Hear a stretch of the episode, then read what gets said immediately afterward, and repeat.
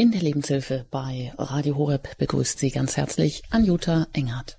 Elternkurs. Wenn sich alles um die Kinder dreht, was überforderte Eltern von Naturvölkern lernen können, unser Thema heute. Die westliche Erziehung sei ein Irrweg, sagt die US-Autorin Maclean Douglas.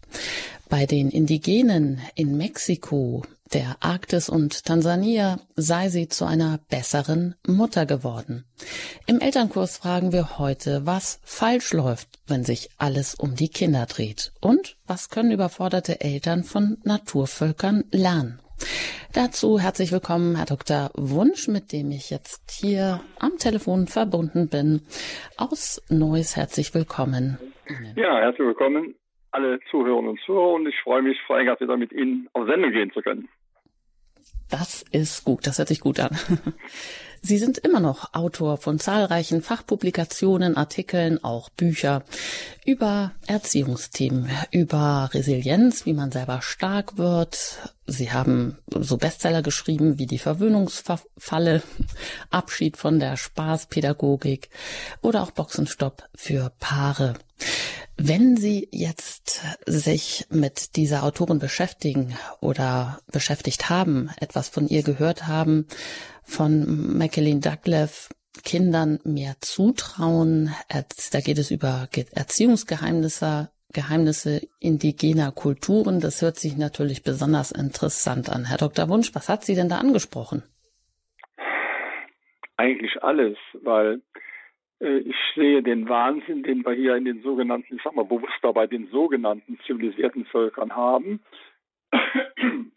Und ähm, dachte, da muss doch mal schauen, was denn da anders läuft. Und das Buch war für mich äh, ja eine unwahrscheinliche Wohltat zu lesen, weil sich eben nicht alles um die Kinder dreht. Und äh, da sind wir eine Reihe von so ganz grundsätzlichen Gedanken gekommen. Also einmal, wenn sich alles um was dreht, ähm, bei einem Kugellager, das kann irgendwann heiß laufen. Äh, wenn sich zu viel um irgendwas dreht, dann kann man sich fragen, äh, was ist da mit dem Rest der Welt? Äh, Kinder mehr zutrauen. Der Titel, da hing bei mir sofort nach, vielleicht müssen sich, ne, nicht vielleicht, die Eltern müssten sich mehr zutrauen, weil die Eltern ja praktisch in den Kindern sich in ihrem eigenen Verhalten spiegeln und äh, die meisten Dinge, die den Kindern nicht zugetraut werden, hängen in den Ängsten der Eltern. Und wenn ich Eltern sage, meistens Mütter. Einmal haben die nach meiner Einschätzung mindestens viele ein höheres Unsicherheits- und Angstpotenzial in Bezug zum Kind und äh, gehen auch anders mit ihm um als äh, äh, viele Väter. Da ist das etwas weniger ausgeprägt. Ja, und dann habe ich gedacht, wenn das so alles so ist, dann muss doch mal schauen, was denn die Indigenen wirklich anders machen. Und das, was ich dabei mitbekommen habe, das war für mich insoweit faszinierend, weil sie nicht viel anders machen, sondern vieles nicht machen, nämlich den ganzen Hype ums Kind, den kennen die nicht. Und dann sind die Kinder auch viel entspannter, das ist eigentlich relativ normal. Wenn man um jemanden einen Hype macht, dann steht er dauernd im Mittelpunkt der Welt und dann sagt er, äh, bitte, jetzt möchte ich aber auch so behandelt werden wie der Mittelpunkt der Welt. Ja, und diese Kinder sind nicht der Mittelpunkt der Welt, sondern ein i-Tupfel, vielleicht ein leuchtender, besonders schöner i-Tupfel in der Welt. Und das hat eine ganz andere Form des elterlichen Kindumgangs und natürlich auch eine ganz andere Chance des eigenen Großwerdens zur Folge. Sagt Albert Wunsch, Autor von vielen Erziehungsbüchern über den sogenannten Wahnsinn in zivilisierten Völkern. Dem wollen wir heute so ein bisschen auf den Grund gehen. Vielleicht sind wir alle einer Meinung und wissen wohl, dass Kinder in den vergangenen Jahrhunderten meist in größeren Familien und auch verwandtschaftlichen Gruppierungen aufgewachsen sind da kann man fragen, was ist denn davon heute geblieben? Oder was ist Familie eigentlich? Im gesellschaftlichen Kurs, da weiß man das ja auch nicht mehr genau, kann Familie alles Mögliche sein. Das ist sicher ein Problem. Wenn Familie ist, dann ist sie meist auch nur noch, wenn überhaupt, Vater, Mutter und ein bis maximal zwei Kinder. Also Oma, Opa, Tante, Onkel, Nachbarskinder, Kirchengemeindes, Kirchengemeinden. Vieles davon ist ja gar nicht mehr so, wie es vielleicht mal war. Plötzlich sind Eltern also in einer kinderlosen Umgebung völlig auf sich gestellt und niemand hat ihnen vermittelt, wie Erziehung geht. Das sind denkbar schlechte Voraussetzungen. Herr Wunsch, was bringt es denn da, den Vergleich mit den Naturvölkern, wenn die Rahmen bei, Rahmenbedingungen bei uns doch ganz andere sind? Okay, die Rahmenbedingungen sind zum Teil ganz andere, zum Teil noch gar nicht. Ich habe also eben noch mal ins Buch eingeschaut, wo eine Frühstücksszene beschrieben wurde und wo die Kinder am Smartphone oder am Laptop saßen, also auch im Busch gibt es Smartphone und Laptop. Ich habe selbst bei verschiedenen Reisen im Rahmen von Sozialprojekten in äh, Afrika mitbekommen. Also die ist anders, aber trotzdem nicht so ganz anders. Und ähm, äh, was hat man ihnen vermittelt, den hiesigen Eltern? Ich gehe davon aus, dass die einiges an Vermittlung bräuchten, denn wenn äh, Piloten mit der gleichen Ausbildung äh, ähm, ins Flugzeug steigen würde wie Eltern, ähm, die Kinder ins äh, Leben jetten begleiten wollen, dann hätten wir nur Abstürze. Das heißt, in einer zivilisierten Welt, das ist nämlich die Folge von Zivilisation, sind viele Dinge anders und deshalb muss man dann da in einer gewissen Weise auch ähm, ja, sich selber besser darauf vorbereiten und äh, niemand hat die Eltern vorbereitet. Das ist sicherlich eine Frage in die Gesellschaft, wieso das nicht so ist. Wenn man äh, irgendwelche Strahlenpakete von A nach B trägt, dann muss man einen Strahlenausweis haben. Und wenn man die Hunde vernünftig großziehen will, dann muss, äh, da geht man von sich auch. Und interessant, da geht man von sich aus zur Hundeschule. Nur bei den Kindern ist das alles, äh, ja, das kommt ja so ein bisschen Kinder, ein bisschen Haushalt nebenher. Also das ist schon vom Denkansatz sehr ungünstig. Aber unabhängig davon hat auch die Zivilisation, die sogenannte Zivilisation, uns von ganz vielen Dingen entfernt und äh, nur schon alleine die Situation, dass Familien ein oder zwei Kinder haben, ist ja für die Kinder nicht äh, besonders gut. Also ein Kind auf keinen Fall gut, weil sie dann in einer gewissen Weise ja auch der Mittelpunkt sind. Die haben ja keine vergleichbaren Kinder im Alter, mit denen sie sich raufen können, um mit Vater über äh, ein Stück Schokolade zu streiten oder wer sitzt wo.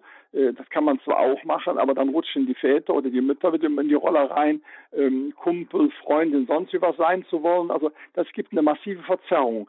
Wenn also heute in einer Familie schon aus welchen Gründen auch immer, aus finanziellen Gründen oder vielleicht auch aus biologischen Gründen, nur ein Kind vorhanden ist, dann müssten die Eltern, um wenigstens ein bisschen Lebensraum für das Kind zu schaffen, wie so eine quasi Großfamilie sich schaffen, indem man, äh, ich sag mal, vier Familien mit einem Kind wohnen in der Nachbarschaft irgendwie zusammen.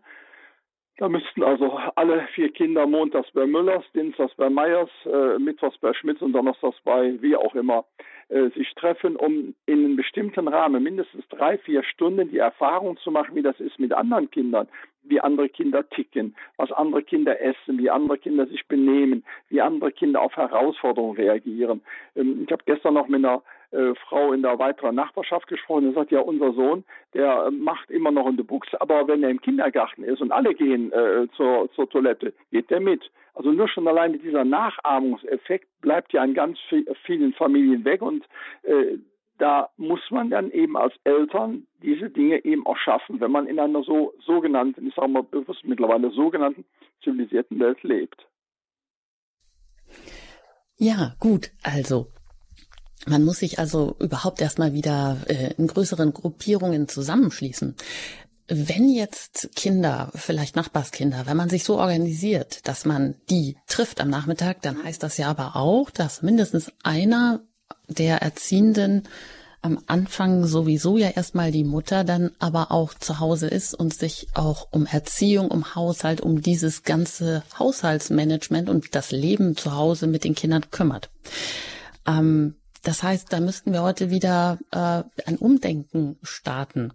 Denn es heißt ja einerseits bei den indigenen Völkern oder was die Autorin hier auch kundtut, das Leben soll man nicht komplett ändern, wenn Kinder kommen. Aber da muss man ja erstmal fragen, also Kinder mit der erwachsenen Arbeitswelt, sind die denn überhaupt kompatibel, wenn da ein Baby ist, was physiologisch eine Frühgeburt ist im ersten Lebensjahr?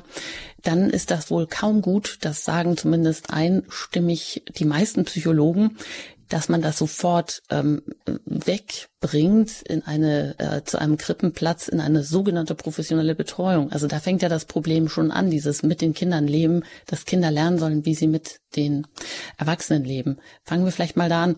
Gibt es da wieder eine Rückbesinnung, dass es ähm, doch vielleicht gut attraktiv ist, dass man überhaupt einer zu Hause ist und sich um die Kinder kümmert? Ja, also erstmal vom Grundgedanken, wenn also Kind A nachmittags irgendwo ist und nicht mit den Nachbarn, Kinder muss es ja irgendwo sein. Entweder muss Vater da sein, Mutter da sein, Oma, Tante, Onkel, wer auch immer. Irgendeine Bezugsperson muss ja da sein, sonst wird er nicht alleine im Hause sein. Also kann es genauso gut an dem Tag, was auch einen sehr starken Entlassungseffekt wie die anderen Mütter oder Väter hätte, als Erziehungsperson, diese Person, die sowieso da sein muss, damit das Kind nachmittags nicht alleine sitzt. Ich gehe nicht davon aus, dass das Kind äh, vielleicht auch, die mittags um zwei Uhr vom Fernseher geparkt werden und um 18 Uhr dann der erste kommt. Also äh, mag es im Einzelfall geben, aber ich gehe nicht davon aus, dass das breit der Fall ist. Also irgendeiner muss ja bei dem Kind sein äh, im äh, Alter von eins bis drei Jahre. Und diese Person könnte dann eben genauso gut anstelle von Vater oder Mutter oder Eltern auch selber dieses organisieren mit den anderen vereinbaren. Das wird einen großen Entlastungseffekt haben. Der zweite Punkt, der unter Einjährigen, da sind alle Erziehungswissenschaftler, alle Psychologen, alle Therapeuten einig, dass es keinen anderen Lebensraum gibt, der so gute Voraussetzungen hat wie den der Eltern und da auch schwerpunktmäßig der Mutter, weil das muss man sich auch nochmal bei dem Begriff der physiologischen Frühgeburt äh, so vergegenwärtigen. Niemand kann die Nähe, die emotionalen Voraussetzungen dem Kind entgegenbringen wie die Mutter. Jetzt schreien natürlich schon irgendwelche Leute, das kann ja jemand anders auch. Nein, das geht in den ersten Monaten nicht, weil das Kind sich auf den Herzton der Mutter eingestellt hat, auf den Lebensrhythmus der Mutter eingestellt, auf die Stimme der Mutter eingestellt hat, kann man nicht einfach so auf, auf jemand anders überswitchen. Also da macht das Kind nicht mit. Und das Kind hat im Mutterleib schon jede Menge Erfahrung mit dieser Mutter gemacht und die möchte es möglichst noch so ein bisschen behalten, weil der Ausstieg aus dem Geburtskanal ist ja schon grausig. Ne? Vorher durfte man, braucht man sich nur mit Essen kümmern, man musste nicht auf Töpfchen gehen, man musste nicht äh, äh, warme Sachen anziehen, war alles vorhanden, 38 Grad immer, schwimmen konnte ich auch. Also das heißt, es ist ein unwahrscheinlicher Bruch aus dieser ja, symbiotischen heilen Welt im Uterus in die raue Wirklichkeit hineinzukommen. Und da ist dann die Nähe, das Spüren, Mutter ist noch da, Mutter stillt, Mutter legt einfach Kind auf den Bauch, ist fast so, fast so ähnlich wie drinnen, friert man es vielleicht ein bisschen, aber das Herzton ist noch gut zu hören, die gesamte Emotionalität ist da, kann niemand übernehmen. Und wenn man dann bedenkt, dass es hier so ist, dann ist das eine politisch gewollte und eine politisch verwerfliche Aktion, Müttern und Eltern einzureden, im ersten Kind das Kind schon in die Krippe geben zu können. Nur zwei Dinge, die dann nochmal für alle Hörerinnen und Hörer ein dicker Impuls des sein können in den sogenannten skandinavischen Ländern, die sehr stark mit der Krippenerziehung zuerst schon vorgeprescht sind, da muss ein Kind unter einem Jahr darf nicht von einem Kindergarten angenommen werden. Unter einem Jahr geht nicht. Es sei denn, der Arzt oder irgendwie muss also ein Sonderattest. Also das ist schon mal ein dicker Impuls. Unter ein Jahr geht in der Regel gar nicht. Der zweite Impuls, den sich alle auch nochmal äh, vor Augen führen können, es gibt im Augenblick eine Reihe von Strafverfahren, wo Welpen verkauft werden in einem Alter, wo man sie vom Muttertier nicht trennen darf. Und das sind so und so viele Wochen, da ist es gesetzlich geregelt, dass das, die Welpe vom Muttertier nicht getrennt werden darf und auch nicht mit gefälschten Papieren und dann ins Ausland verkauft werden darf und so weiter. Dann habe ich schon mal gesagt, wenn die gesetzliche Regelung für Welpen, für Hunde da ist. Wieso macht man nicht einen Welpenschutz für Kinder und sagt, genauso wie ein Hund acht oder ich weiß nicht wie viele, drei Monate beim Muttertier bleiben muss, da wäre also beim Menschen kämen schon auf das Jahr. Und das ist ja kein Zufall, dass es einen Welpenschutz für Hunde gibt, aber keinen Welpenschutz oder Kleinkindschutz für Erstgeborene gibt. Da muss massiv ran, da müssten Bundestagsabgeordnete vor Wahlen gefragt werden, wieso habt ihr das so gemacht? Da müsste gesagt werden, das muss geändert werden. Und die Forderung für das erste Lebensjahr müsste ersatzlos gestrichen werden. Dann würden auch viele Leute schon nicht mehr auf die Idee kommen, im ersten Jahr ein Kind in die Krippe zu tun. Also da ist äh, massiv ein Denkimpuls notwendig. Und der zweite auch nochmal, was die eigene Voraussetzung und die eigene Bildung angeht. Äh, ich glaube, wenn jemand irgendwo äh, eine besondere Position innerhalb der Gesellschaft im beruflichen Bereich haben will, dann ist heute ein Studium oder eine Ausbildung die Voraussetzung. Wenn das so selbstverständlich ist, wieso ist es nicht genauso selbstverständlich, dass Eltern sagen, oh, da ist also aus unserer Kuschelnacht ist ein kleines Lebewesen am, am, am Wachsen, am Tun dann müssten wir doch jetzt mal überlegen, was denn damit verbunden ist. Dann denken wir zwar schon mal an größeres Auto oder Kinderwaren oder vielleicht größere Wohnung oder und so, aber das ist alles sinnvoll. Aber Sie als Eltern müssen auch massiv schauen, wie Sie mit Ihrer Paarsituation klarkommen, ob Sie stabil genug für ein Kind sind. Jede Menge Ängste, die in Eltern drinstecken, werden nachher auf das Kind projiziert. Und da muss man vielleicht noch mal ein Training machen. Einer meiner Kernsätze aus meiner therapeutischen Arbeit ist, der instabile Mensch ist die Quelle aller Konflikte.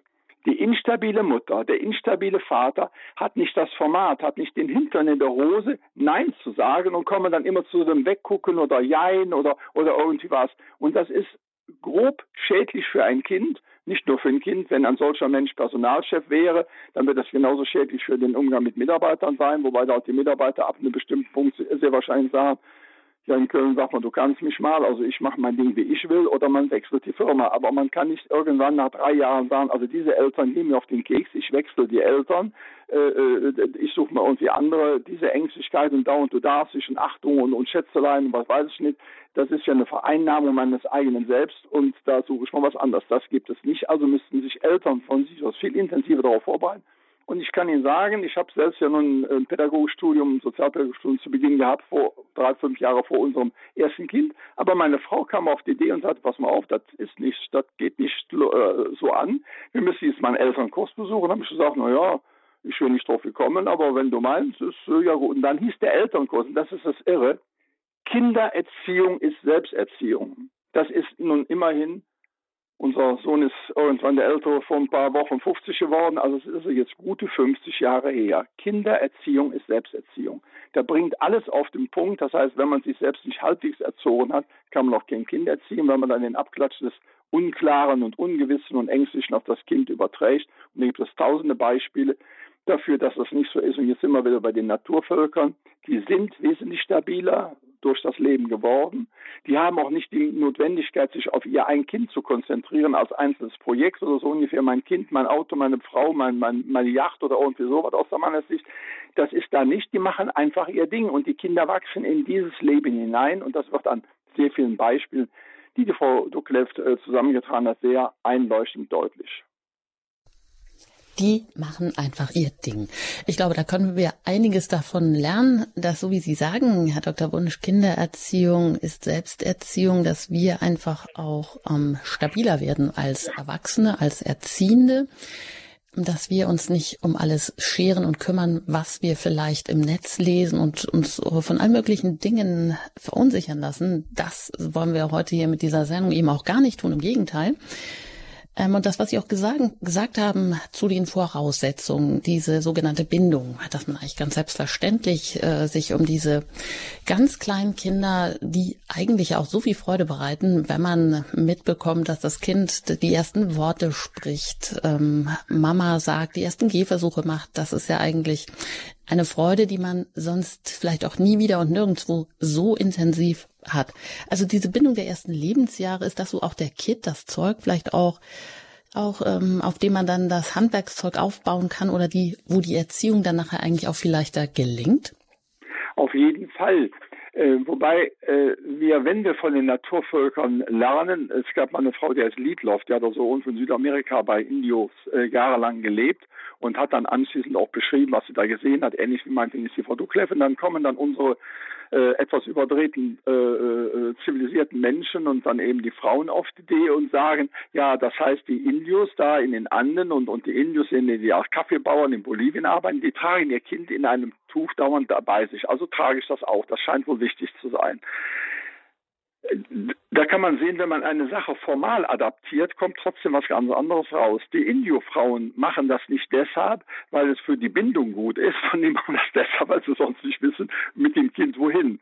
Das heißt, das Kind ist nicht nur zu solchen Kuschelzeiten äh, auf dem Bauch im, im Tuch, sondern auch, wenn es blitzt und wenn es donnert und, und, und äh, wenn man nachts schläft und, und äh, wenn Hunger ist und wenn gearbeitet wird. Das heißt, das Kind kriegt nur die, nicht nur die Sonderzeiten von von Nähe und Kuscheln mit, sondern den ganzen Tagesablauf und hat natürlich damit auch, damit ist automatisch verbunden, dass wenn das Kind jetzt mal sagen würde, jetzt möchte ich aber äh, dies oder jenes machen, die Mutter hat gar keine Möglichkeit, äh, das zu spüren, das Kind hat keine Möglichkeit, das groß mitzuteilen. Das heißt, da ist jede Menge Anpassung auch mit verbunden.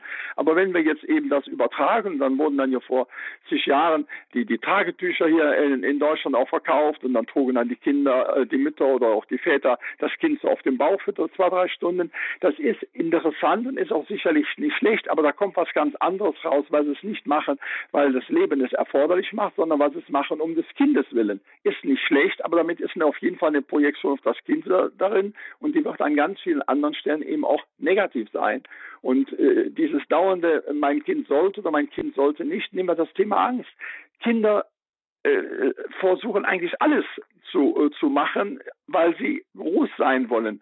Und ich habe nachher gedacht, ähm, diese Nichterziehung ermöglicht es den Kindern viel umfangreicher, in Anführungszeichen ein normales Leben zu leben. Und die Beispiele, die Frau Duklev da bringt, wir haben auch noch das Auseinandernehmen eines Wales so ein bisschen im Kopf, die sind einfach so selbstredend, dass wir eigentlich fragen, was machen wir für einen Unfug, was machen wir für einen Hype in puncto Erziehung für unsere Kinder, weil wir nicht mehr das normale Leben so im Blick haben, sondern alle möglichen Sonderdinge, die uns natürlich auch von Werbung und die ganze Industrie lebt ja davon, dass Kinder irgendwelche äh, äh, Sondergeburtstagsfete machen oder besondere Teile haben wollen und, und, und, und äh, machen auch gleichzeitig abhängig. Auch zuletzt mit äh, äh, einer jungen Mutter gesprochen, äh, zweimal irgendetwas gemacht. Das Kind hat zweimal Brombeeren gegessen, dann ist es dauernd dran und versucht sogar Brombeeren zu finden. Also muss man sich vorstellen, zweimal und da ist schon eine unwahrscheinliche äh, Disposition in den Kind reingelegt und das ist ja beim Brombeeren äh, suchen oder finden oder essen ist das ja eine normale oder eine gute Sache, aber genauso gut passiert das auch zweimal oder manchmal ja nur ein einziges Mal etwas nicht Gutes für ein Kind getan, brennt sich genauso ein. Und die Naturvölker haben wesentlich weniger Möglichkeiten, dauernd was für das Kind zu tun, weil das Kind von sich aus und von alleine macht. Heißt also keine klassische Erziehung, sondern mit Kindern leben lernen. Und das ähm, ist auch ein bisschen der Schlüssel bei den indigenen Völkern. Ja, Kinder wollen und müssen lernen, wie das Erwachsenenleben geht. Und wir wollen das auch gleich ganz konkret an Beispielen durchbuchstabieren. Was ist mit ständigen Wutanfällen? Was ist, wenn Schuhe anziehen, Zähne putzen und Geschirr abspülen zu ständigen Konfliktherden wird? Wie gehen wir damit um? Und die Frage gebe ich gerne auch an Sie weiter. Wenn Sie Fragen haben, dann rufen Sie gerne jetzt auch hier an unter unserer Hörernummern. Das ist die 089 517 008 008. Wenn Sie außerhalb von Deutschland anrufen, dann wählen Sie die 0049 vorne weg und dann 89 517 008 008. Richten Sie Ihre Fragen gerne an Dr. Albert Wunsch. Er ist Autor zahlreicher Erziehungsbücher, Paar-, Erziehungs- und Konfliktberater und und obwohl er all das ist, hat er auch selber anfangs einen Kurs gemacht. Kindererziehung ist Selbsterziehung. Und dazu hat ihn seine Frau gebracht. Das ist ja vielleicht auch mal ganz interessant. Ja, Sie erreichen uns hier jetzt bei uns im Elternkurs, wenn sich alles um die Kinder dreht, was überforderte Eltern von Naturvölkern lernen können. Nach der Musik geht es hier mit diesem Thema, gerne auch mit Ihren Fragen weiter.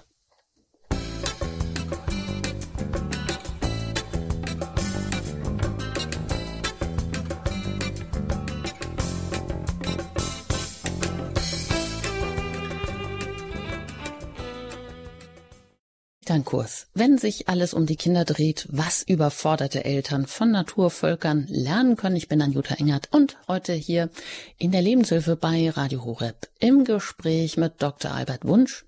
Er ist Paar-, Erziehungs- und Konfliktberater, Autor, Bestsellerautor, Autor zahlreicher Fachpublikationen, Erziehungsbücher.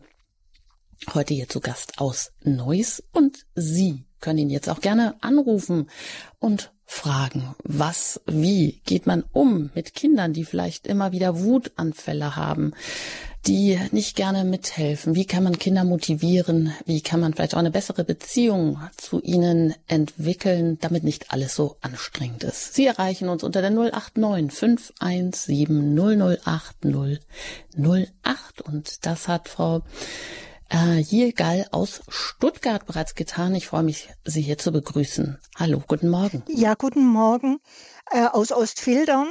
Ich wollte gerne ein Wort zur Waldorfpädagogik sagen. Und zwar, die ist uns von Rudolf Steiner geschenkt worden. Und da geht es ganz selbstverständlich darum, dass man sich in, in, äh, selbst erzieht. Also das ist nichts Erfundenes von Herrn Wunsch, sondern das ist Tatsache. Und das Kind ist im ersten, siebten im ersten Jahr siebt ganz Sinnesorgan. Das bedeutet, es geht alles über die Nachahmung. Ich habe also auch eine Zeit lang Pädagogik studiert und habe kein sinnvolleres Pädagogikkonzept gefunden als die Waldorfpädagogik. Ich hab, bin also auch, habe auch mich sehr damit beschäftigt. Und es geht das zweite, das zweite Jahr siebt ist eben die Autorität. Da muss eben die geliebte Autorität dazukommen. Und das ist eben die geliebte Autorität, dass man eben wirklich dann aus der äh, äh, wirklich ähm, also in der Waldorfschule sind ja die ersten acht Jahre von einem Klassenlehrer geführt Und das ist, hat eben den Sinn, dass sich die Kinder wirklich an einer Pädago an, an eine Lehrerpädago Lehrerperson au ausrichten und da eben auch einen sinnvollen Halt kriegen. Ich habe auch schon in anderen Kindergärten mal gearbeitet und es geht und es wird alles irgendwie, äh, wie soll ich sagen, also entpersonalisiert. Die, die Kinder können selber entscheiden, in welche Räume sie gehen, dann sind sie wieder bei anderen Erwachsenen. Das wird also genau das Gegenteil eigentlich gemacht, was sinnvoll ist. Und deswegen kann ich da gar nicht, ich selber kann gar nicht mehr in meinem Beruf so arbeiten, weil ich, weil ich das ähm, also als direkt schädigend erlebe. Dass man den mhm. Kindern da irgendwie die Erzieherpersönlichkeit raubt, indem er sie sozusagen von einem Raum in anderen schickt. Also das ist, und ähm, wenn sie eben, ähm, wenn sie also ja, genau, ich glaube, wir verstehen, was Sie meinen. Das so, ja dann ist das, muss man eben verstehen, was da davor abgelaufen ist, dass hm. man sowas. Danke, Frau Jägerl. Wir nehmen das jetzt einfach mal auf, geben das auch weiter an Herrn Wunsch. Das deckt sich ja auch mit wissenschaftlichen Erkenntnissen aus der Hirnforschung, dass zum Beispiel der präfrontale Kortex, wie es heißt, der für rationales Denken zuständig ist, der ist bei kleinen Kindern noch gar nicht ausgebildet. Deshalb bringt es den Kindern dann wohl auch wenig, wenn Eltern auf Kinder mit äh, vielen Argumenten einreden, wenn die vielleicht mit drei Jahren an im Supermarkt das klassische Beispiel ihren Wutanfall kriegen und da gab, gibt es viele wohlgemeinte Eltern, die vielleicht auf das Kind so vernünftig einreden. Bringt das was, Herr Wunsch?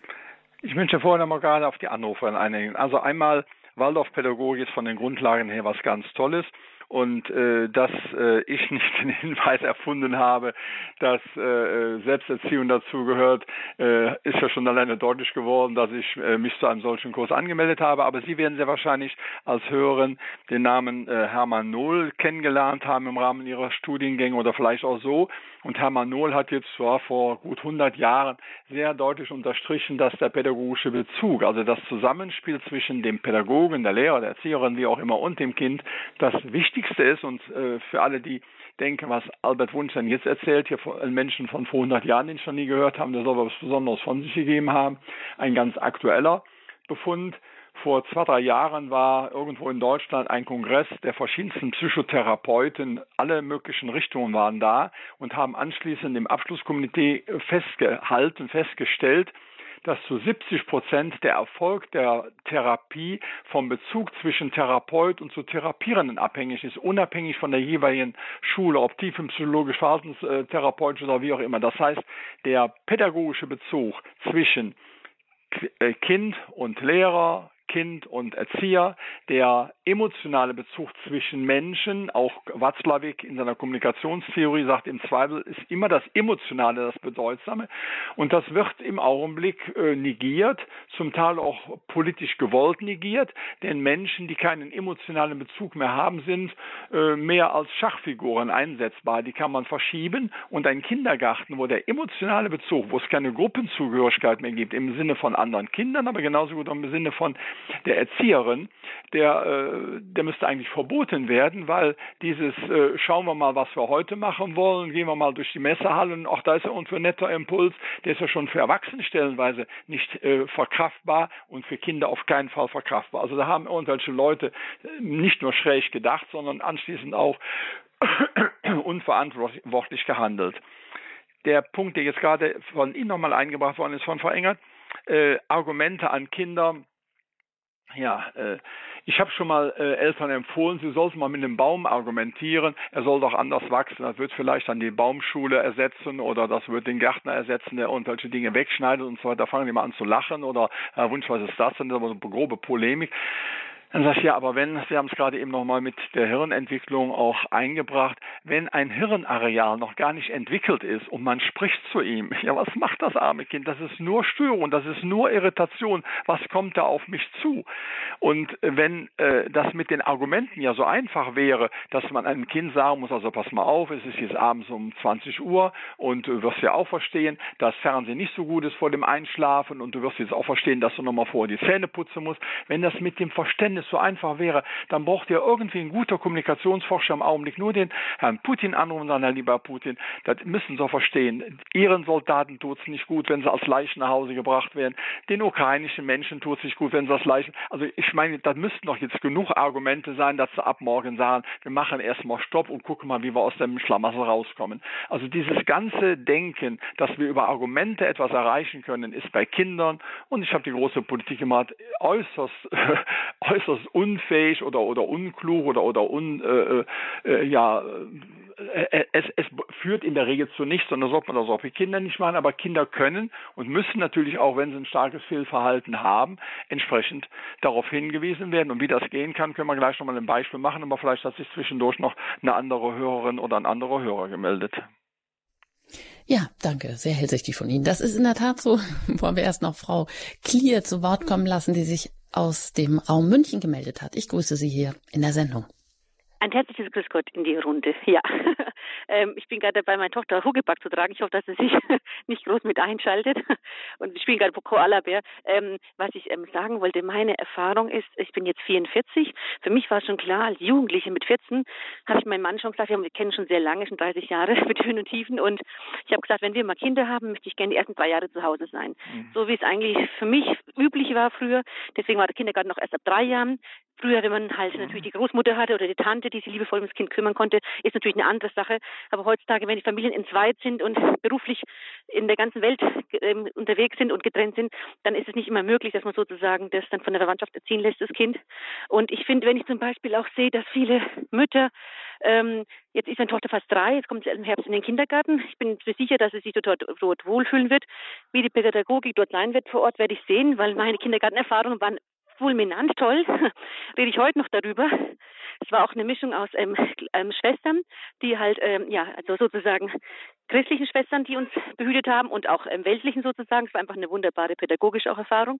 Und ähm, meine Sache ist mir auch aufgefallen, dass ich viele Mütter treffe, die sind natürlich jünger als ich, die ihr Kind ähm, wundervoll, wundervoll das erste Jahr betreuen und auch Huckepack tragen wie die afrikanischen Frauen. Und das heißt ja auch, äh, ein Kind zu erziehen, braucht man ein ganzes Dorf. Mhm. Aber dann, was ich so traurig finde, wenn ein Jahr rum ist, wird sofort in die Kita abgegeben. Und ich glaube nicht, ich möchte mich anmaßen, das zu beurteilen, aber ich kann mir nicht vorstellen, dass es für ein Kind gut ist, wenn es von jetzt auf dann von dieser Mutter Liebe, die sie den ganzen Tag mit sich herumträgt, vorne aufgepackt, hinten drauf gepackt und dann auf einmal in der Kita ist, ich kann mir nicht vorstellen, dass es gut fürs Kind ist. Also ich gehe davon aus, dass die ersten drei Jahre wichtig sind, um ein Kind die Liebe zu schenken, die emotionale, soziale Kompetenz, alles, ähm, dass sie Fehler macht, dass sie einfach in einem behüteten Gebiet, also Familie aufwächst, wo sie Fragen stellen kann, wo sie alles nachvollziehen kann, wo sie einfach wieder die Liebe erfährt und auch die Autorität ähm, der Familie, aber auch wie zum Beispiel meine Eltern, die haben keine große Schulbildung gehabt, aber ich finde, die haben mit Liebe und mit Menschenkenntnissen und Weisheiten mich so großgezogen. Die haben mir nie ein Buch vorgelesen, die haben mir Geschichten von früher erzählt und das war für mich einfach nur toll und haben mir einfach moralische Werte mitgegeben. Und ich mhm. finde, es ist einfach ganz wichtig, dass Danke, wir uns nicht Frau. zu viel mit Förderung ja. und und und ähm, und wie soll ich sagen, Perfektionismus aufhalten, sondern einfach nur normale Menschen sind, die Fehler machen und die Kinder lieben und wenn es zu viel wird, sich Hilfe holen, wenn es gar nicht anders geht, ist auch ganz wichtig. Das ist keine, kein, wie soll ich sagen, ähm, Schande, wenn man einfach, was ich, das Kind schreit zu viel am Anfang oder macht dies und das, sich einfach versuchen, Hilfe zu holen. Aber was ich auch gut fand, Ihre Anregung Ihrer Frau, einen Kurs zu machen. Man hat ja für alles, braucht man in Deutschland einen Führerstand oder ein, eine Qualifikation. Deswegen finde ich das ganz gut. Es gibt später, wenn man in der Beziehung Schwierigkeiten hat, einen tollen Kurs Keck von der Kirche gefördert und finanziert für Paare, wenn sie in Schwierigkeiten sind. Und das sollte man auch in Anspruch nehmen, solange nicht der Vulkan Explodieren ist. Jetzt bin ich ein bisschen Gut, von der Stimme Dank, her wegen lauter, weil meine Tochter ständig an mir hoch und im Hintergrund. haben wir das, glaube ich, jetzt gut aufgenommen. Danke für Ihren Beitrag. Herr Wunsch, Sie dazu kurz. Ja, ich fange bei Cake an, weil es eine schöne Abkürzung auch ist. Ähm, für alle, die Cake nicht kennen, man sollte nicht unbedingt warten, bis das explodiert, sondern es ist wesentlich günstiger, wenn es noch nicht explodiert, dann da reinzugehen, weil dann äh, im Vorfeld eine Reihe von Weichen anders gestellt werden können. Also wenn der Zug erst schon mal eine Stunde lang in die falsche Richtung gefahren ist, dann gibt es nur die Möglichkeit weiterzufahren und einen riesen Umweg zu machen oder eine Stunde rückwärts. In dem Augenblick, wo man das nach drei Minuten merkt, äh, äh, ist der, der, der Umschwenkvorgang wesentlich einfacher und wenn man vor dem Signal schon Zweifel hat, ist es noch besser. Und in der Partnerschaft gibt es eine Reihe von Situationen, wo man eigentlich schon merkt, oh, da ist es, das läuft nicht mehr so ganz rund. Deshalb ist ja auch um das gerade nochmal hier auch einzubringen, mein Buch Boxenstopp für Paare entstanden, nicht für Paare, die ja ihr ihre Beziehung vor die Wand gefahren haben, sondern die Anregungen brauchen, damit man es nicht erstmal vor die Wand fährt. Der zweite Punkt, äh, es war eine rhetorische Frage von Ihnen, aber es ist eigentlich keine. Keinem Kind kann es gut tun, ein Jahr in inniger Verbindung und, und liebevoller und so weiter. Und dann anschließend innerhalb von ein, zwei Wochen wird dann umgeschwenkt auf Fremderziehung.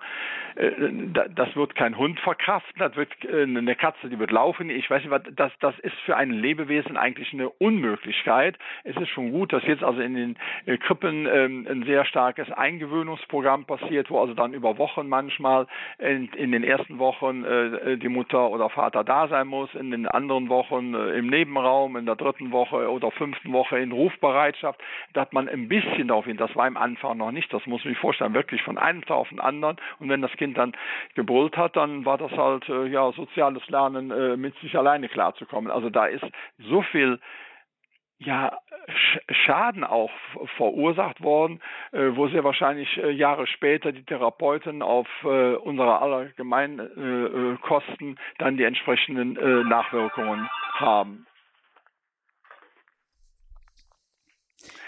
Dann nochmal die, Inf äh, die Information ersten drei Jahre zu Hause und, und, und äh, was äh, wirklich trägt.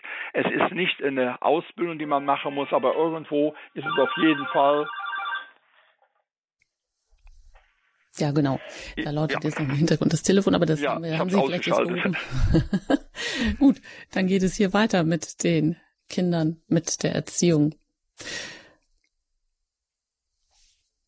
Mit dem, was Sie gerade sagen wollten. Also okay, ja, äh, eben war nochmal der Hinweis, äh, äh, die äh, ersten drei Jahre zu Hause, es gibt keine bessere Zeit. Und der Herr Fröbel, der ja den Kindergarten erfunden hat, äh, mehr oder weniger, der hat ja nicht gesagt, aus äh, bevölkerungspolitischen Gründen drei Jahre so gutes Alter, äh, da können die Mütter vorher noch ein bisschen zu Hause bleiben, anschließend was anderes machen, sondern er hat ja unter dem Gesichtspunkt der Entwicklung eines Kindes diese, diese Erfahrung gemacht. Er hat gesagt, drei Jahre ist ein Alter, wo das Sozialverhalten langsam in Gang kommt, dass man es schaffen kann, mit anderen Kindern überhaupt zusammen zu sein während das vorher nicht der Fall ist. Und das ist ja äh, über Jahrzehnte akzeptiert worden, diese Geschichte. Und der Kindergarten ist die beste Erfindung, die Deutschland gemacht hat, die so ja mit eigenem Namen nach Russland und nach USA oder im englischsprachigen Bereich importiert worden ist.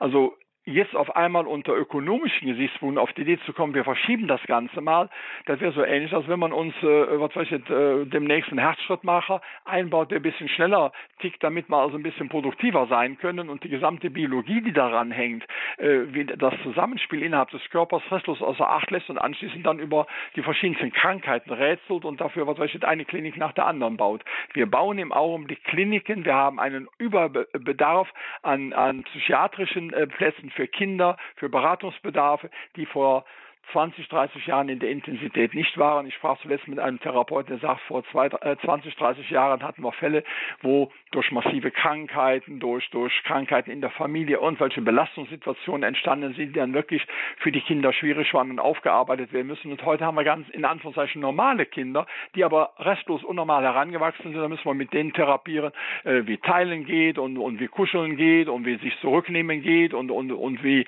ein normales Sozialverhalten geht. Und wenn wir was haben, möchte man dem anderen nicht vor Schienbein tritt, sondern mal fragt oder all solche Dinge. Das, das ist, ist irre. Aber wir machen alle lustig weiter, als wenn nichts passiert wäre als Gesellschaft. Das sagt Herr Albert Wunsch. Er ist Paarerziehungskonfliktberater, Bestseller, Autor, heute zu Gast in der Lebenshilfe mit dem Elternkurs. Wenn sich alles um die Kinder dreht, was überforderte Eltern von Naturvölkern lernen können. Und auch Sie sind eingeladen, mit ganz konkreten Fragen sich hier auch in der Sendung zu Wort zu melden. Unter der 089 517 008 008. Ganz konkrete Fragen. Na, die erste ist natürlich die, wenn nun alles in einem gewissen Fahrwasser läuft, kann man denn das ähm, Steuer einfach ähm, ein bisschen wieder in andere Gewässer leiten, vielleicht nicht radikal umdrehen?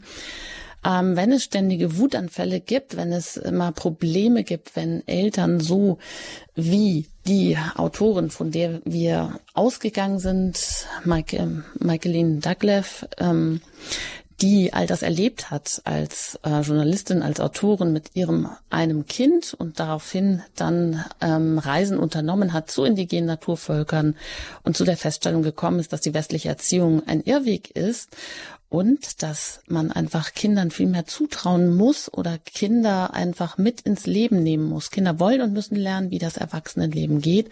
Und wir wollen wahrscheinlich auch alle keine nörgelnden Kinder haben. Wir wollen nette, hilfsbereite Kinder, die eben so nett mit ihren Geschwistern umgehen und teilen, die einmal Eigenständigkeit entwickeln und Selbstvertrauen. Wie gehen wir jetzt so in einzelnen Situationen um? Eben zum Beispiel, wenn ein Kind ein anderes Kind schlägt. Herr Dr. Wunsch? Ja, das Thema Wutanfälle. Äh, Wut ist eine Emotionalität, die äh, zum Menschen dazugehört. In einer gewissen Weise ist das so vergleichbar einem Überdruckventil, äh, was äh, irgendwo zu viel Heizungsdampf abbläst. Und da muss man schauen, dass das Abblasen in einer Art und Weise geschieht. Äh, wird bei der Heizung auch massiv darauf geachtet, dass das also keine weiteren Schäden hat. Also dass Wut entsteht, äh, gehört zum Menschsein dazu. Aber wir müssen einmal lernen, damit umzugehen, dass Wut möglichst selten entsteht begreife die Heizung auf. Eine gut gewartete Heizung entsteht nie in Überdruck. Das entsteht nur durch irgendwelches Fehlverhalten. Also, Punkt eins, ein Leben für Kinder ermöglichen, dass keine Wut entsteht. Zum Zweiten, wenn es dann trotzdem irgendwie entstanden ist, eine Form zu finden, die möglichst eben nicht so sozial schädlich ist, aber auch nicht ein Drama ist, weil ja manchmal gehört es eben dann dazu und äh, äh, ja. Jetzt konkret, wenn wir Kinder mehr zumuten würden, mehr herausfordern würden, mehr zulassen würden, würde jede Menge Spannung erst gar nicht entstehen. Also, das Kind hat einen Bewegungsdrang, soll aber irgendwelche Dinge im Raum machen, dann ist es Unfug, diese Dinge nicht zu gewähren. Entschuldigung, und anschließend sich über die Wut zu wundern, sondern dann ist es Sinnvollste, mit dem Kind einen Dauerlauf ums Haus zu machen, rauszugehen, zu toben, damit sich die Spannung, die im Körper entsteht, abbauen kann. Dann wird es schon gar nicht passieren. Wenn trotzdem mal die Wut da ist und äh, irgendwas wegen äh, äh, da passiert, was eben nicht passieren durfte, dann müsste das Kind lernen, dass die Wut in bestimmten Formen nicht geäußert werden kann, zumal Wut ab einem bestimmten Punkt auch das Ergebnis eines Konditionierungsvorgangs ist, also das heißt Lernvorgang, wo man erfährt, dass Wut zeigen, Aufmerksamkeit erzeugt. Alle sagen dann, aber Schätzelein, wieso bist du denn so wütend? Aber dann hör doch mal auf, ich bin doch dein Papa, ich bin doch deine Mama. Das, das kann das uns alles wieder mit Argumenten auf das Kind eingehen, aber Argumente und Emotionen verträgt sich nie. In keiner politischen Diskussion und genauso gut in, im Erzwiss nicht oder im, im betrieblichen Bereich nicht. Wenn die Emotionalität da ist, kann man nur auf der emotionalen Ebene antworten. Das heißt, das Argument ist äh, störend oder Unsinn. Ganz konkret, ich habe einen Vater erlebt, der wurde von seinem dreijährigen Kind oder zweieinhalbjährigen Kind morgens bei der Verabschiedung im Kindergarten getreten. Mir hatten die Kindergärtnerinnen oder Erzieherinnen schon vorher mitgeteilt, dass es häufig passiert. Und dann habe ich ihn anschließend gefragt und habe gesagt, weshalb lassen Sie das einfach so über sich ergehen und machen da nichts? Ja, der meint das nicht so. Och, sag ich, wissen Sie, wäre mir relativ egal, wie der das meint. Ich äh, würde ihm auf jeden Fall klar machen, dass das nicht geht. Ja, äh, soll ich ihn dann schlagen? Äh, ich sag, das wäre zwar auf der emotionalen Ebene eine Reaktion, aber eine, die für Eltern nicht die normale sein sollte. Also das Schlagen, ja, aber wa, wa, wa, was kann man denn dann machen? Ich sage, Sie könnten zum Beispiel das Ganze als Spiel deklarieren und sagen, oh, du hast aber ein komisch zuckendes Bein. Ich glaube, da müssen wir mal zum Arzt gehen. Das zuckt in einer Weise, dass es an meinem Bein ankommt. Jetzt hält man das Bein schon mal ein bisschen fest, damit es nicht noch mehr Zuckungen hat. Das heißt, da würde eine Mischung aus Spiel, Begrenzung und gleichzeitig nicht große Beachtung entstehen. Denn die Beachtung, die Kinder durch irgendwelche Exzesse bekommen, ist so intensiv, dass sie es immer wieder neu inszenieren. Und jeder weiß, dass die Eltern oft die, das äh, Zuschauerpotenzial für die äh, Bühnenvorstellungen des Kindes sind. Und in dem Augenblick, wo die Eltern den Raum verlassen, das heißt also keine Zuschauer mehr sind, keine Rückmeldung mehr geben, hört in der Regel im Theater, aber auch gleichzeitig im kleinen Lebenstheater im Kinderzimmer das Kind auf, seinen Spüks zu machen, weil es hat ja keine Resonanz. Es möchte ja Resonanz haben, möchte auffallen, möchte irgendwie Beachtung haben. Also Wutanfälle umleiten und das Festhalten des, äh, des Beins äh, ist eine tolle Möglichkeit. Und wenn am nächsten Morgen ich mich wieder verabschiede und ich weiß, dass gleich das Bein wieder kommt, dann kann ich das Kind schon vorher fragen, meinst du, heute würde dein Bein wieder so rumzucken, äh, dass äh, das an mein Bein kommt? Vom Wehtun würde ich nicht sagen. Und dann sagt das Kind, weiß ich nicht. Ja, dann mache ich schon mal Folgendes, dann mache ich heute mal einen Abstand von einem Meter, dann gucken wir mal den nächsten Tag, ob das Bein wieder eigenwillig zuckt oder ob ich es festhalten muss, weil das wäre ja unverschämt. Und wie gesagt, vielleicht müssen wir irgendwann mal auch zum Arzt gehen. Jetzt kommt eine verrückte Geschichte, aber nur eine halbverrückte. In einem ganz kleinen Prozentsatz kann es sein, dass der Weg zum Arzt auch ein angemessener ist, denn alle wissen wir, wissen oder könnten es wissen, dass es bestimmte Kinder gibt, die mal für eine spastische Reaktion zeigen, wo das Treten kein klassisches Treten ist, sondern einfach eine spastische Reaktion, dann wäre der Weg zum Arzt. Aber wie gesagt, das würde vielleicht ein oder zwei Prozent sein, in den anderen Fällen ist es was anderes. Das Kind muss merken, dass diese Reaktion nicht geht, aber nicht mit Erläuterung, sondern einfach durch Entzug. Ich bin mit einem, meinem Bein einen Meter weg oder eventuell auch mit Festern. Das gleiche kann man auch mit Händen machen. Das Interessante ist, dass Kinder, ich habe einmal eins beobachtet, selbst auf die Idee kommen, dann hat ein vierjähriges, zweijähriges geschlagen, dann sagt die Mutter, wieso hast du denn den kleinen äh, Bruder geschlagen?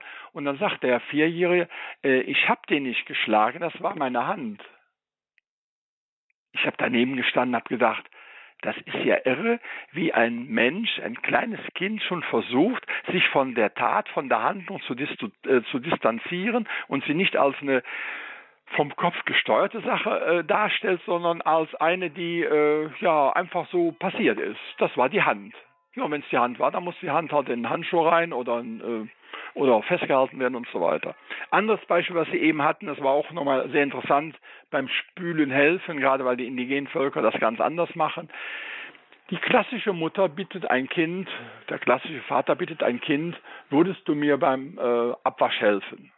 Diese Aussage ist im doppelten Sinne Unfug, wenn der Rahmen so wäre, dass das Kind ein äh, Putzlappen und ein Handtuch in, der, in die Hand bekäme, wird das von sich aus helfen. Der zweite Unfug ist, ich sollte mein Kind nicht bitten, weil das, was im Hause zu machen ist, äh, für alle, ist nicht eine Art von Bitte, sondern das ist zu organisieren, das macht man. Also äh, ein vernünftiger Chef wird auch nicht sagen, morgens um 8 Uhr, ich bitte Sie jetzt mit der Arbeit anzufangen, sondern wird maximal, wenn die immer noch reden würden, zu sagen, also äh, ich meine, im Arbeitsvertrag steht drin, der Beginn der Arbeit ist um 8 Uhr und die Arbeit unterscheidet sich dadurch, dass dann private Dinge aufhören und dienstliche Dinge anfallen.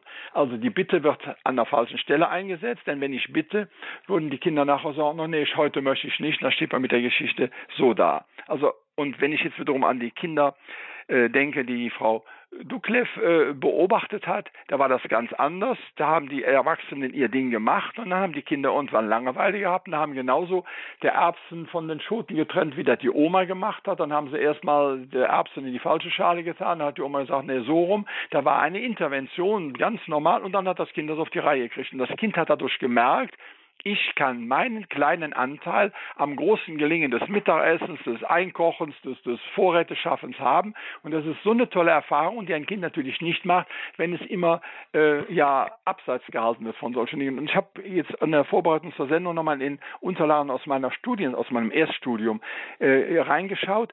Und da habe ich äh, nochmal einen Begriff gelesen, der hier wunderbar reinpasst. Und zwar hat ein Mensch namens Rempler in Entwicklungspsychologie geschrieben, so circa vor 50 Jahren oder 40 Jahren. Und da wurde eine Altersphase als das sogenannte Ernstspielalter dargestellt. Und als ich mir das jetzt auf dem Hintergrund des Buches von der Frau Duklev anschaue, habe ich gedacht, die Bezeichnung ist Unfug, das Phänomen ist richtig.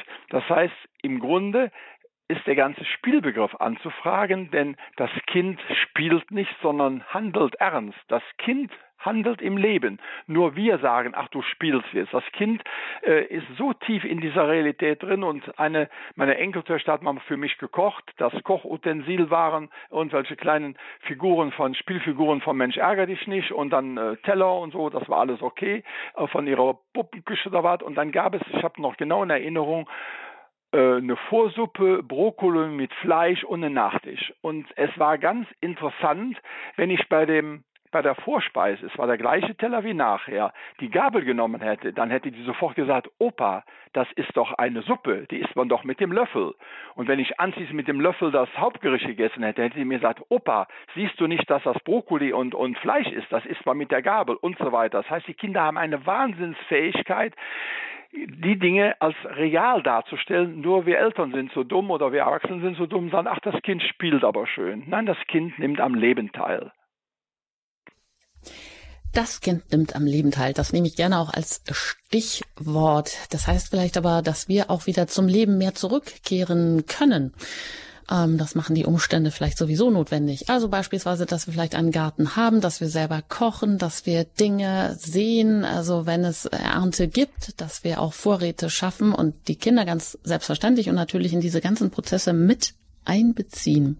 Heißt vielleicht an der ein oder anderen Stellschraube etwas drehen, damit wir auch wieder ähm, ja mehr Bezug haben, vielleicht auch zur Schöpfung und zu diesen Prozessen. Äh, super ja, ja. Äh, Dreh, den Sie jetzt gerade reingebracht haben, der erinnert mich auch nochmal an einen Dreh, den die Frau Ducklepp sich nachher nach der Reise im Kopf vorgenommen hat. Sie hat gesagt, alle alles das, wo Kinder draufsteht, werde ich ab Zukunft, in Zukunft mit äußerst argwöhnischem Blick betrachten. Kindergeburtstag, Kinderväter, Kinderstunde, Kinderfernsehen, Kinderbelustigung und werde viel mehr darauf achten, dass wir das Leben leben.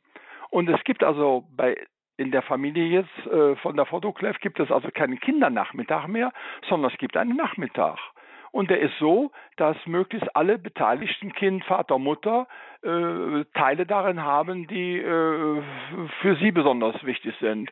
Und so wie man in einer in einer Freundesklicke mit vier, was weiß ich, Mädels einen Ausflug macht oder, oder einen jungen Klick oder eine gemischte Klick, egal, dann wird man morgen sagen, was soll man heute machen? Da sagt der Erste, soll zum Schwimmen gehen, der Zweite sagt, ich möchte im Wald spazieren, da sagt der Dritte, ich möchte ein Buch lesen, der Vierte sagt, ich möchte am Computer irgendwas machen. Da sagen die, ja, das ist sehr unterschiedlich. Wie kriegen wir denn da die ganz auf die Reihe?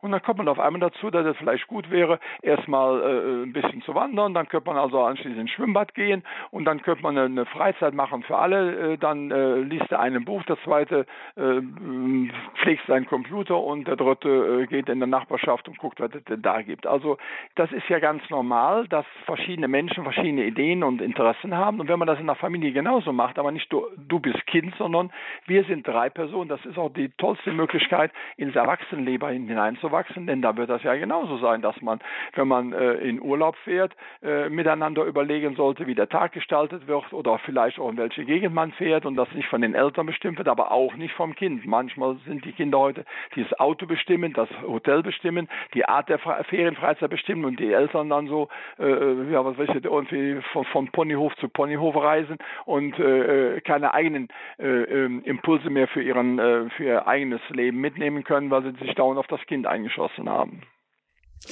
Ja, Soweit, dann hören wir doch nochmal hinein, was eine Hörerin ähm, gerne noch hier sagen möchte. Ich begrüße Sie aus der Nähe von Ulm. Schön, dass Sie ja, hier sind. Äh, guten Morgen. Guten Morgen. Äh, guten Morgen, Herr Professor Wunsch. Äh, ich hätte jetzt auch noch äh, einen Impuls zu sagen. Und zwar, äh, was mir auffällt, bin auch Oma und Mutter von drei Kindern und habe mich jetzt qualifizieren lassen zur Kinderfrau, also direkt zur Familie zu gehen und mit den Kindern eben ja mich zu befassen, wenn die Mutter eben berufstätig ist.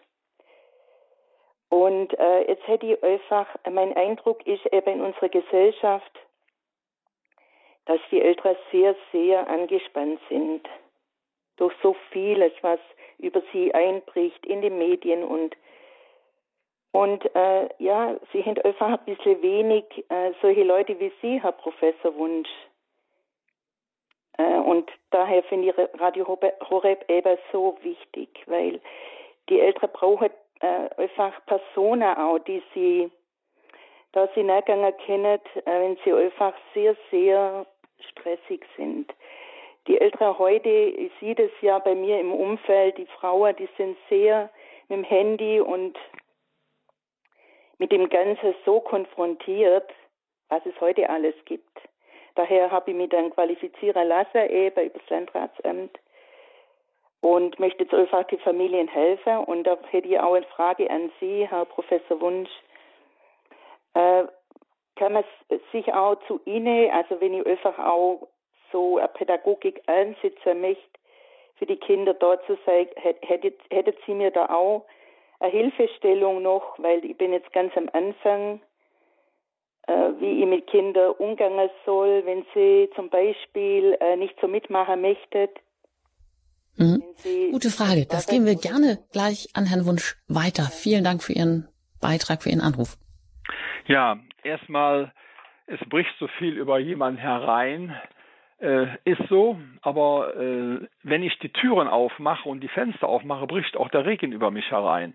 Äh, das Handy ist zwar oder Smartphone ist jetzt auf der einen Seite ein Gerät, was äh, ganz ruhig in der Ecke liegen kann und es kann auch die Dominanz für junge Eltern sein. Und dass die Eltern so viel in sich reinbrechen lassen, hat eben auch mit der fehlenden Stabilität zu tun. Wenn Eltern sagen, ich habe ein Smartphone, werden sie wahrscheinlich heute fast alle haben oder haben wollen oder haben müssen, dann müssen sie sich halt Zeiten setzen und sagen, maximal eine halbe Stunde für sinnfreie Tätigkeit an diesem Gerät und ansonsten ist es ein Kommunikationsmittel, wo ich mitteile, wo ich äh, was ich einkaufe, was ich äh, äh für Termine habe und so weiter. Aber wenn mir 20, 30-Jährige im Studium sagen, natürlich erst nach einem sehr intensiven Seminar mit entsprechenden Themen.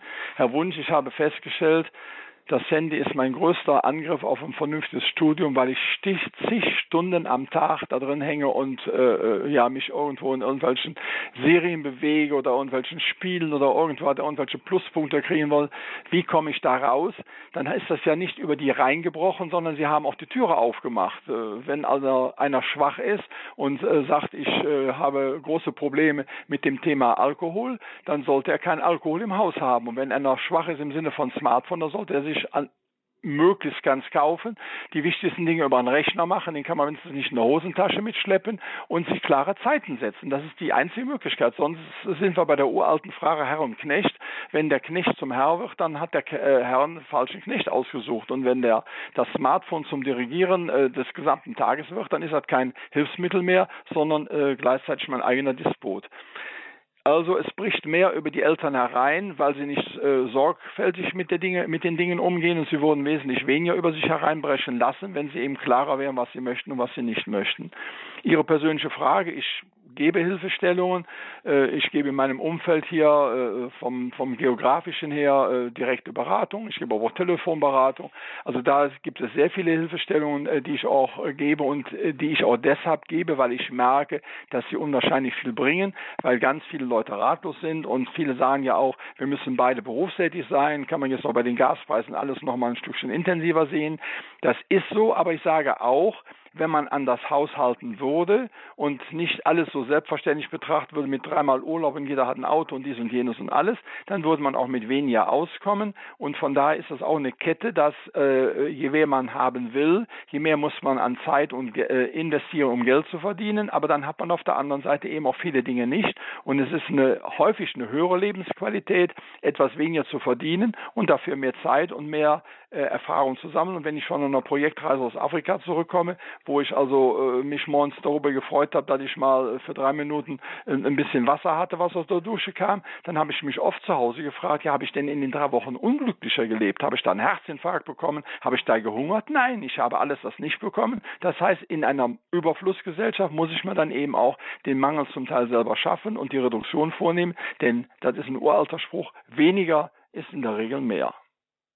Ja, oder auch dieser Satz, äh, der Bedürfnisaufschub ist immerhin eine der größten Kulturleistungen. Ich glaube, das habe ich in ja. einer dieser Sendungen mit von Ihnen ja, auch schon ja. gehört. Und er steigert ja eigentlich den Genuss. Er ist ja nicht etwas, was genussfeindlich ist, sondern eigentlich erst vielleicht das Genießen, den Genuss wirklich zum Genuss macht. Meine Frau, die kommt schon mal auf die Idee und sagt, möchtest du nicht die Woche über auch mal ein Stück Stuten essen? Ich sage, nein, ich möchte ihn mir für Sonntag aufhalten, weil dann habe ich sechs Tage keinen, am siebten Tag freue ich mich. Und wenn ich mir jetzt jeden Tag den Stuten leisten würde, hört sich verrückt an, ja, dann ist die Freude weg. Also um die Freude zu erhalten, muss ich reduzieren. Punkt. Stuten, das versteht vielleicht nicht jeder. Also für mich ist es vor allem das ist ein, Pferd, ein, süßes, ein, süßes, ein süßes Brot. Äh, anders heißt ja, irgendwo gut. anders weg oder sonst was und mit Rosinen dran. Also das ja, ist wunderbar. Schon, das ist da haben wir uns schon richtig verstanden. Ja. Gut, zum äh, Schluss. Wir kommen schon zum Ende der Sendezeit, aber Frau Müller, die wartet hier noch aus Ravensburg und ich möchte Sie hier gerne noch. Ähm, ich habe selber keine Kinder, aber ich habe die ähm, durch die Einschränkung Erfahrung gemacht, dass man mir leider äh, im Haushalt vieles äh, abgehalten hat. Komm, lass, das geht bei mir schneller. Und später bekam ich den Vorwurf, dass ich nicht mehr helfen äh, wollte. Und ja, äh, also, dass man den Kindern einfach äh, helfen lässt, auch wenn es ungeschickt aussieht. Ja. Das ist auch ganz wichtig. Vielen Dank, Frau Müller. Fehler äh, machen ja. dürfen ganz, ganz massiv. In dem Augenblick, wo ältere Menschen zu früh permanent alles abgenommen bekommen, wird das die Verunselbstständigung gefördert.